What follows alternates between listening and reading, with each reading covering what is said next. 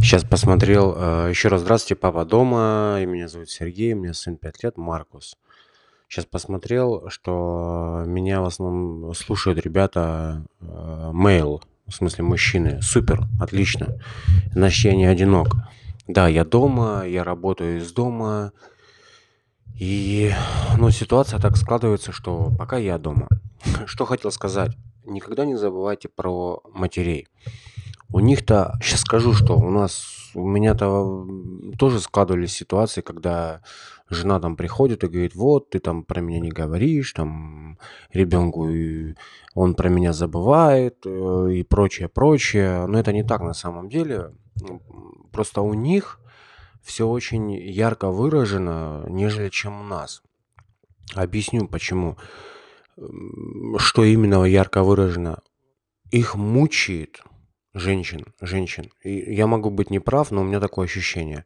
Их мучает то, что они работают, и они не находятся с ребенком дома.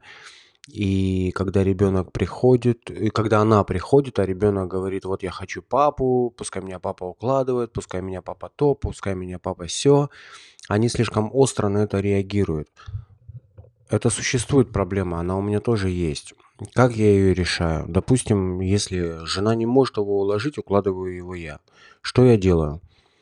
У жены есть шарфики с ее запахом, там, это запах мамы. И я придумал такую штуку, называется понарошковая мама.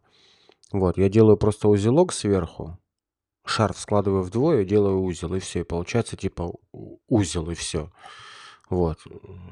И это такая кукла, понарошковая мама. Мама засыпает с ним.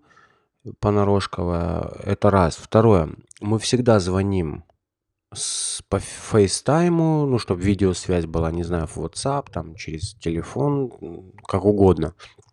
Главное, чтобы мама видела его перед сном.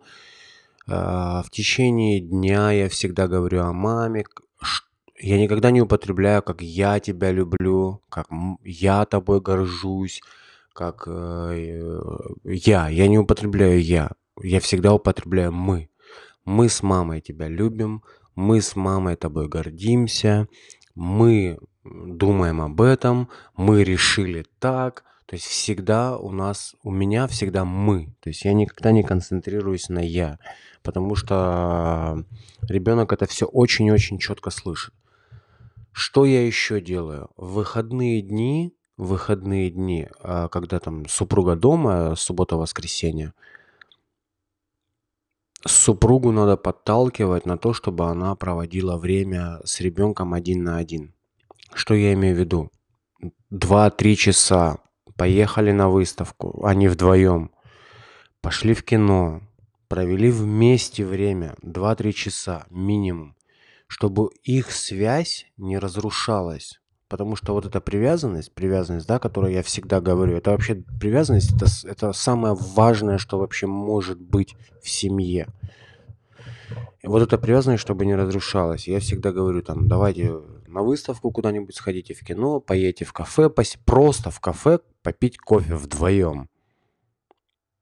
Обалденно работает, обалденно работает. Связь восстанавливается, несмотря там то, что неделю она работала и не видела его.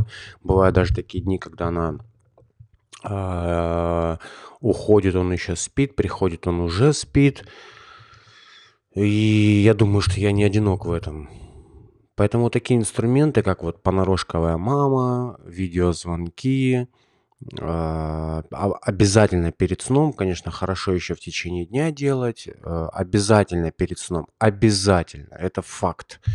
А, когда они уходят субботу, воскресенье, там на 2-3 часа восстановить свою связь только вдвоем, это тоже важный инструмент.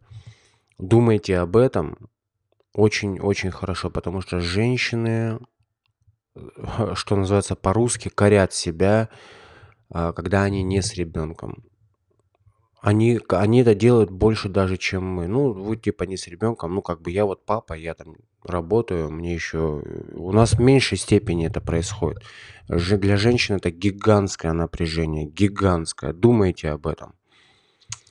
В общем, папа это гигантская работа также. Если нас дамы слушают, то понимаете это.